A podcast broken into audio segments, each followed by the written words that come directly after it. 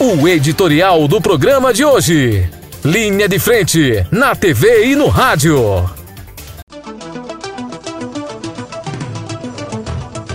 bem, Evaldo, é, eu vou ousar hoje não falar no editorial é, daquilo que realmente está aí assustando o país inteiro, o mundo, que é a pandemia da Covid-19.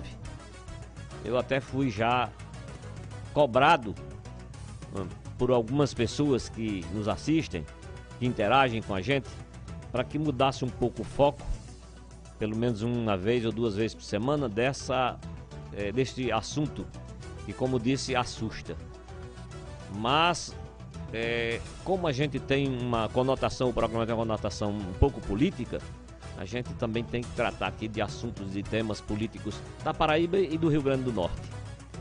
Nas edições anteriores, você é, fez alguns questionamentos sobre é, a atuação política é, e administrativa de atores políticos e administrativos do estado do Rio Grande do Norte. Hoje eu ouso, eu ouso é, emitir uma opinião, é bem uma opinião, não é bem, muito um, um editorial, sobre a sucessão. Vamos antecipar os fatos, até porque nos bastidores só se fala nisso.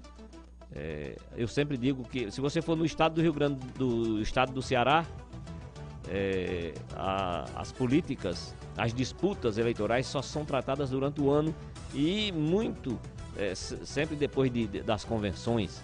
Aqui não. Encerrou a eleição para prefeito no dia 15 de novembro e a sucessão estadual já está na pauta. E aí, como eu disse, muito mais na pauta dos bastidores, dos atores principais, daquelas pessoas que estão na linha de frente, na linha de frente da sucessão estadual aqui na Paraíba. Quem são os atores principais deste, deste filme, desta película que já começou? Ah, nos bastidores já estão trabalhando eh, os atores principais. O governador João Azevedo, o ex-prefeito, ex-deputado estadual e federal, ex-vereador Romero Rodrigues, eh, Agnaldo Ribeiro, do PP, né? Leias aí, pode-se incluir Grupo Cunha Lima, porque eles estão é, numa aliança política já de duas eleições municipais em Campina Grande. Vem o Grupo Venezianos, veneziano é, do MDB, leia-se MDB da Paraíba agora sob o comando. Em abril ele vai assumir definitivamente. Já, já houve a deliberação da Executiva Nacional e veneziano, senador, é o presidente estadual do MDB, é, substituindo aí o saudoso, já saudoso, José Targino Maranhão. E quem são nesse cenário, quem são nesse cenário os atores coadjuvantes?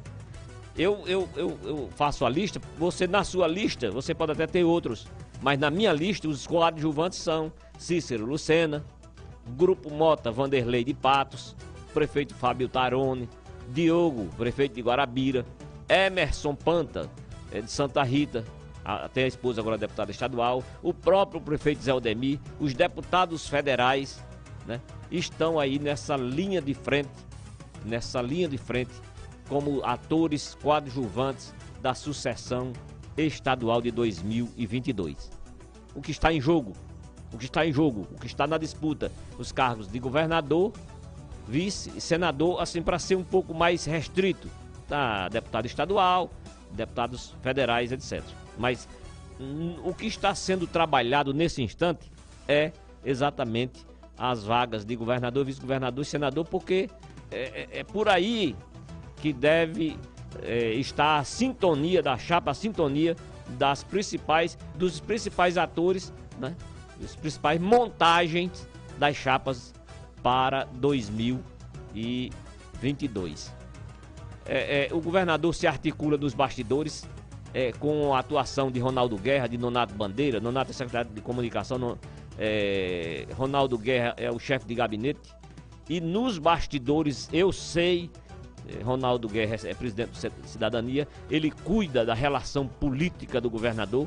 Eu vejo até nas audiências, Evaldo, de prefeitos é, levados ao palácio, que está lá num cantinho é, mais aparecendo na cena o presidente estadual do Cidadania, que é o partido do governador, o Ronaldo Guerra. Então, essa articulação política ele está fazendo com esses atores aí lá da ponta, como prefeitos, como vereadores, como deputados estaduais. É Ronaldo Guerra que faz isso. E ele conta, o governador, eu, eu, eu, eu remeto ao governador, com uma gama, com uma ampla gama de partidos é, que estão, é, que votaram nele, que apoiaram ele, que agora estão aderindo. A exemplo do MDB da Paraíba, comandado por veneziano, né? estão de malicuia é, junto ao governador João Azevedo, o que lhe dá a condição de vantagem nesse instante, nesse cenário atual da disputa, é, não só por esses partidos, mas por, pelo, pelo fato do governador do estado e do governo em si é, oportunizar tantas e tantas, é, tantos e tantos espaços para prefeitos, para deputados. hoje é, na Paraíba, nós, a gente só vê duas vozes falando na oposição: o cabo Gilberto e o deputado Valber Virgulino. É, o MDB que tinha Ranieri Paulino hoje é vice-líder de João Azevedo. Os deputados do PSD, que são agregados ao Grupo Cunha Lima em Campina Grande, falam muito pouco na Assembleia Legislativa. É, a, a, oposição de Camila Toscano, por exemplo, é, é, é, é discreta, não há assim eu, eu diria, é, destaque nessa atuação. Então, o governador do estado é o, é o principal ator da disputa de 2000 com essa vantagem de estar na mão com a caneta na mão. Todo, todo mundo sabe disso. Num segundo plano, é importante a gente é, frisar isso, está o Grupo Cunha Lima. E o nome da vez nesse grupo é Romero Rodrigues. Romero foi prefeito duas vezes de Campina Grande e elegeu agora no primeiro turno Bruno Cunha Lima o ex-deputado estadual, foi candidato a deputado federal em 2018, obteve uma grande votação, acho que é o primeiro suplente na coligação é, da oposição aqui na Paraíba. Então elegeu é, Bruno Cunha Lima prefeito no primeiro turno, enfrentando o próprio veneziano e outras forças políticas lá é, em, nas Falcão, deputado estadual. Então é esse o cenário de, de, de, que se coloca neste momento. Não há, não há nesses bastidores nenhuma possibilidade no momento de aliança política de João Azevedo com o grupo Cunha Lima em Campina Grande. É, é, é, é bom que se registre aí, é, nesse, nesse contexto, nesse cenário, a, a posição do grupo Cunha Lima, que interferiu na eleição municipal, Evaldo, lá em João Pessoa, é, não apoiando o candidato é, Rui Carneiro. Rui hoje está muito magoado, o deputado federal é, o Grupo Cunha Lima resolveu de forma muito clara, aberta, apoiar Nilvan Ferreira do MDB. E aí, a gente fica aqui a imaginar que Nilvan, pela força política que é, despontou nas urnas em João Pessoa, ele, se a continuar no MDB, ele vai ter que votar em João Azevedo. Fato que eu acho improvável. Acho que Nilvan vai migrar para outro partido, porque veneziano é, antes disso, deve conversar com Nilvan e vai é, se colocar é, distante de, de, da possibilidade de apoiar João Azevedo em, em João Pessoa. E aí é um forte candidato ou uma, uma forte liderança que vai estar alinhado até por um. Nós estamos aqui trabalhando em hipóteses, em hipótese. No campo da situação, João Azevedo com a vaga de governador e veneziano, veneziano MDB fortíssimo com a vaga de vice, vice-governador. Aí, João Azevedo e certamente os bastidores, o, o Cidadania, quem está articulando, está trabalhando a vinda de Aguinaldo Ribeiro para compor essa, essa chapa com a vaga de senador da República. E aí, sim, anularia essa possibilidade de Daniela, pelo PP, sair candidata a governadora. São todos de casa, é uma casa. É, Enivaldo, pai, Aguinaldo, filho e Daniela, filho são fortíssimos na política, são, mas para empinar uma candidatura a governador nesse cenário em que tem Cunha Limas de um lado, Romero Rodrigues de um lado e João Azevedo com o poder da caneta na mão, é improvável ou vão caminhar para um insucesso. Então a chapa seria João Azevedo, é, Ana Cláudia ou Nilda Gondim. Eu, eu aposto mais em Ana Cláudia, primeira suplente deputada federal, mais jovem e tudo mais, tem disposição para o enfrentamento de uma campanha, daquilo que é uma campanha política. Na oposição, é, um nome do PP, se este estiver mantido aliado, né? Porém, aí a chapa seria puro sangue de Campina Grande. Como é que faz uma chapa só de Campina Grande? E João Pessoa, e Patos, e o Sertão. Então, Bruno, eh, Bruno, não, Romero, Cássio Cunha Lima tem que trabalhar aí eh, para segurar o PP e para pedir a, ao PP que indique uma candidatura a governador, eh, a vice-governador nessa chapa, nessa conjuntura e nesse contexto.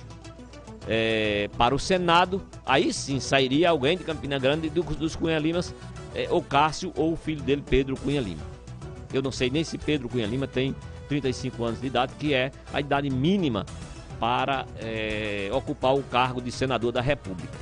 Eu, eu queria finalizar essa minha é, colocação dizendo, repetindo e, é, que é uma projeção do, de tudo que, que, foi colocado, são prognósticos, são hipóteses.